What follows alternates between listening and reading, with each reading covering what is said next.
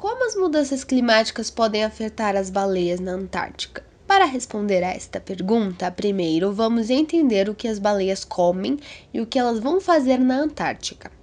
As grandes baleias do grupo Mysticeto, também chamadas de baleias verdadeiras, são aquelas que possuem cerdas bucais, alguns chamam de barbatanas.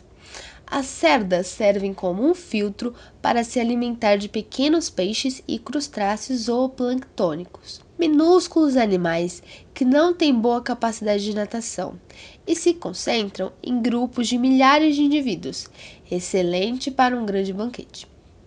Logo, quando essas baleias abrem a boca, conseguem se alimentar em um único evento de uma quantidade grande de alimento pois assim que capturam milhares desses pequenos animais, expelem a água e seu alimento fica retido nessas cerdas. E a língua da baleia raspa o zooplâncton retido e o engole. Acredita-se que a baleia azul possa se alimentar de até 4 toneladas por dia. Na Antártica ou Oceano Austral, o alimento favorito da maioria das baleias é um pequeno crustáceo plantônico, parecido com um camarão chamado de krill. Agora que você entendeu do que as baleias se alimentam e como, vamos entender o que o Ártico ou a Antártica tem a ver com isso. As baleias são animais migratórios.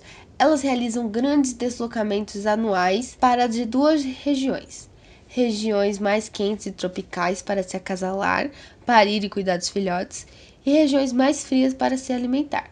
Logo, quando é verão, tanto no hemisfério sul como no hemisfério norte, elas migrarão para as regiões polares de seus respectivos hemisférios, somente para se alimentar, pois nessa época essas regiões são riquíssimas em abundância de peixes e zooplâncton.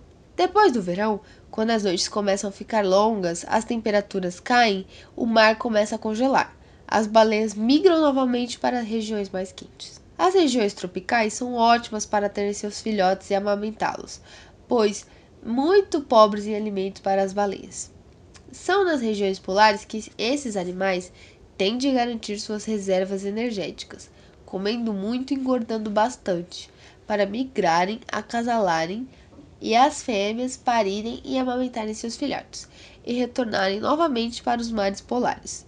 Podemos dizer que esses animais praticamente comem entre 4 e 5 meses no ano para viver o restante do ano somente com essas reservas.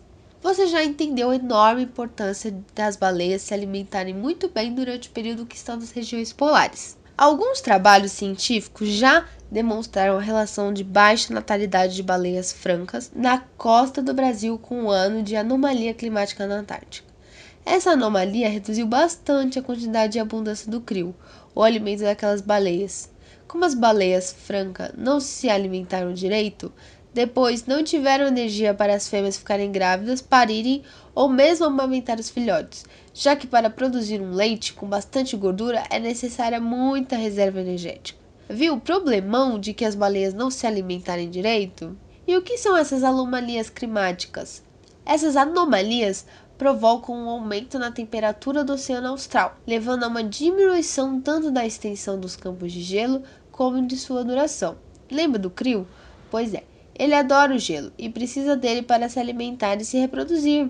Portanto, quando há diminuição do gelo, há pouco crio e pouco alimento para as baleias, que, por sua vez, não conseguirão engordar o suficiente para garantir sua saúde, principalmente para a reprodução. E o que as mudanças climáticas têm a ver com isto?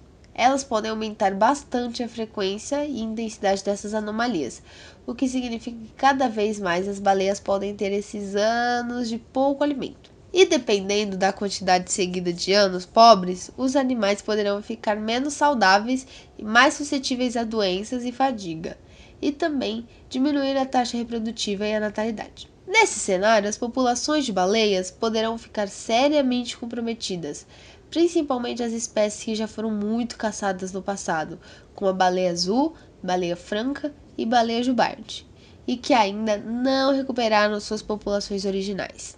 E você, o que acha? Será que as espécies de baleia no Ártico enfrentam problemas similares provocados pelas mudanças climáticas?